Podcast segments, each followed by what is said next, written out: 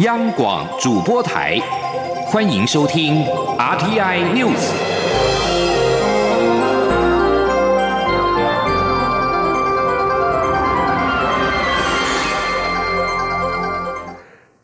各位好，欢迎收听这节央广主播台提供给您的 RTI News，我是陈子华。蔡英文总统海洋民主之旅在今天上午结束了首站博流的行程，即将前往第二站诺努。在经过了大约五个半小时的飞行时间，蔡总统在当地时间晚上的七点，也就是台湾时间下午的三点，抵达了诺鲁国际机场。专机在停妥之后，我国驻诺鲁大使周进发以及诺鲁外交部次长阿诺伊登机迎接蔡总统。蔡总统步出机门的时候，向欢迎人员挥手致意。由我外交部长吴钊燮陪同之下，步下机梯。诺鲁教育部长史考蒂迎于机梯前，而诺鲁总统瓦卡也将在二十五号的上午举行欢迎仪式。蔡总统将颁赠彩玉大勋章给瓦卡总统，而两国元首随后举行双边会谈。而此战的重头戏，国会发表演说，也预定在当地时间十一点登场。除了蔡总统演说之外，诺鲁国会议长还将致赠欢迎蔡总统访问诺鲁共和国决议案。而在稍早的时候，蔡总统在启程前往诺鲁之前，与博留总统雷蒙解锁以及传统领袖早餐序。总统致辞时表示，这次访问博流十分欣慰，看到台博邦谊将更加弥坚永固。相信两国可以一起为双边合作开启新业，同时确保这个区域在未来变得更自由、更开放、更繁荣。而另外，针对高雄市长韩国瑜拜访香港中联办所引发的争议，总统府发言人黄崇彦在今天在诺鲁回应媒体询问的时候表示，如果两岸关系对国际政治、对国际关系有基础了解的人，都会知道中联办的性质，它就是一个在香港执行一国两制的机构。总统日前对此事作出提醒，是希望所有政治人物在执行两岸交流时要特别注意这个部分。记者王兆坤的报道：韩国瑜拜访香港中联办，引发台港各界议论。韩国瑜则将许多批评视为歪七扭八的看法。总统府发言人黄崇彦在诺鲁受访时表示：“歪七扭八是一个形容词，他不太清楚韩国瑜所指为何。”蔡总统日前表示。中联办安排韩国瑜造访，很难排除是在制造一国两制氛围。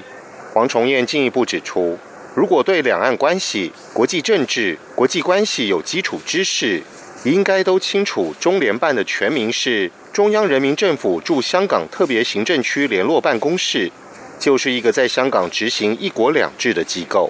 他说：“所以总统做了这样的提醒，那当然也是希望说啊，所有的政治人物，所有的公职。”那么在执行啊这个两岸交流的时候，那特别啊要去注意这个部分。我想这样的提醒，其实啊，如果这两天您从香港的呃这些很多进步团体，那么或者是这些民意代表，那么以及媒体的反应，大概应该可以看得出来，为什么总统有这样的提醒。蔡总统海洋民主之旅将过境夏威夷，规划与华府智库传统基金会进行视讯会议，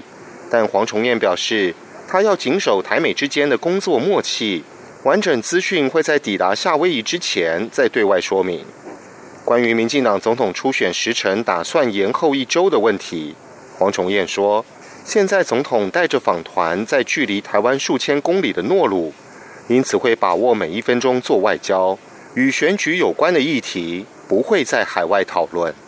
中央广播电台记者王兆坤在诺鲁采访报道。新台湾和平基金会在今天举办了台湾历史小说颁奖典礼。文化部长郑丽君致辞时表示，台湾作为亚洲最民主、自由、开放的国家，从不怕与中国交流，但若过度依赖个市场，将可能让潜规则进入，形成自我审查，造成民主倒退。郑丽君表示，台湾民主正面对挑战，只要台湾站稳脚步，壮大自己，发展台湾文化的软实力，世界会选择和民主的台湾站在一起。记者刘玉秋的报道。新台湾和平基金会举办台湾历史小说竞赛，并于二十四号举办颁奖典礼。新台湾和平基金会董事长郭宽明表示，之所以要举办台湾历史小说竞赛，就是为了以现在的价值观来重新回忆祖先在台湾四百年的生活。每个台湾人的生活都是历史，只要我们存在，历史就在。而文化部长郑丽君致辞时则说：“历史不只是史实的堆砌，更是一种思维方法。重建历史对文化部而言是重要的工作。他希望能让历史成为文化的 DNA。”郑丽君说。台湾作为亚洲最民主、自由、开放的国家，从不怕与中国交流，也希望中国人民如真如实认识台湾文化。但是要在不被控制下交流，因为中国会贴标签，目的是造成心理效应，不希望看到台湾行塑自己的文化风格。郑丽君说：“从中国会台三十一项政策到近来打压业文人士的作为，只要台湾站稳脚步，壮大自己，台湾不需要过度依赖一个市场，否则将。”会造成潜规则输入、内化自我审查、创作的过程充满禁忌、设限，造成民主倒退。台湾的民主，我们现在面对挑战，呃，世界也在看台湾人怎么样守护自己的民主。那所以我相信，只要我们呃勇敢的做自己啊，那么呃壮大我们自己，发展台湾的文化的软实力。当世界看到我们文化的软实力，他们会珍惜，他们会欣赏。他们会选择跟民主台湾站在一起。担任评审的央广董事长陆平则表示，今年的得奖作品看到很多英雄故事。从一九四九年后，我们的时代充满意识形态的小警总，到了今天，无形的小警总在历史小说的创作上有了无形的桎梏。但好在还有很多历史小说超越了这些障碍。如何让故事说得更好听、动人，将是创作者的责任，也将联系着每个人的心。中广电台记者刘秋采访报道。在外电消息方面，挪威救援人员在今天是持续努力抢救，要把受困在挪威外海的游轮“威金天空号”上面一千三百七十三名的乘客跟船员全部救出。挪威救援当局表示，在一千三百七十三人当中，目前已经空运救出三百九十七人。因为利用直升机抢救，每架直升机每次只能够救出十五到二十人。警方表示，有七日十七人因为受伤被送医。维京天空号十四号由挪威第二大城贝尔根起航，展开为期十二天的旅程。原本预定在二十五号抵达英国泰晤士河河口的提伯利港，但是在二十三号的下午，面临恶劣天候之下，又因为引擎故障而失去了动力，受困挪威海距离挪威西部的莫勒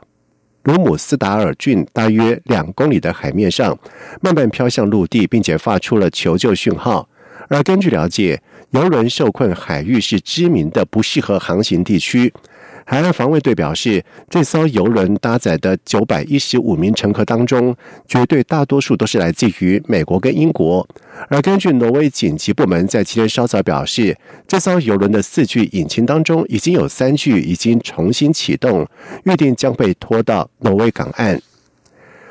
欧洲各地数万的群众在今天走上了街头，反对欧洲议会即将付诸表决的新版网络版权法。批评人士认为，网站过度机制恐怕导向审查化，而倡议者则是表示，立法可以捍卫创作者，让他们获得公平的报酬。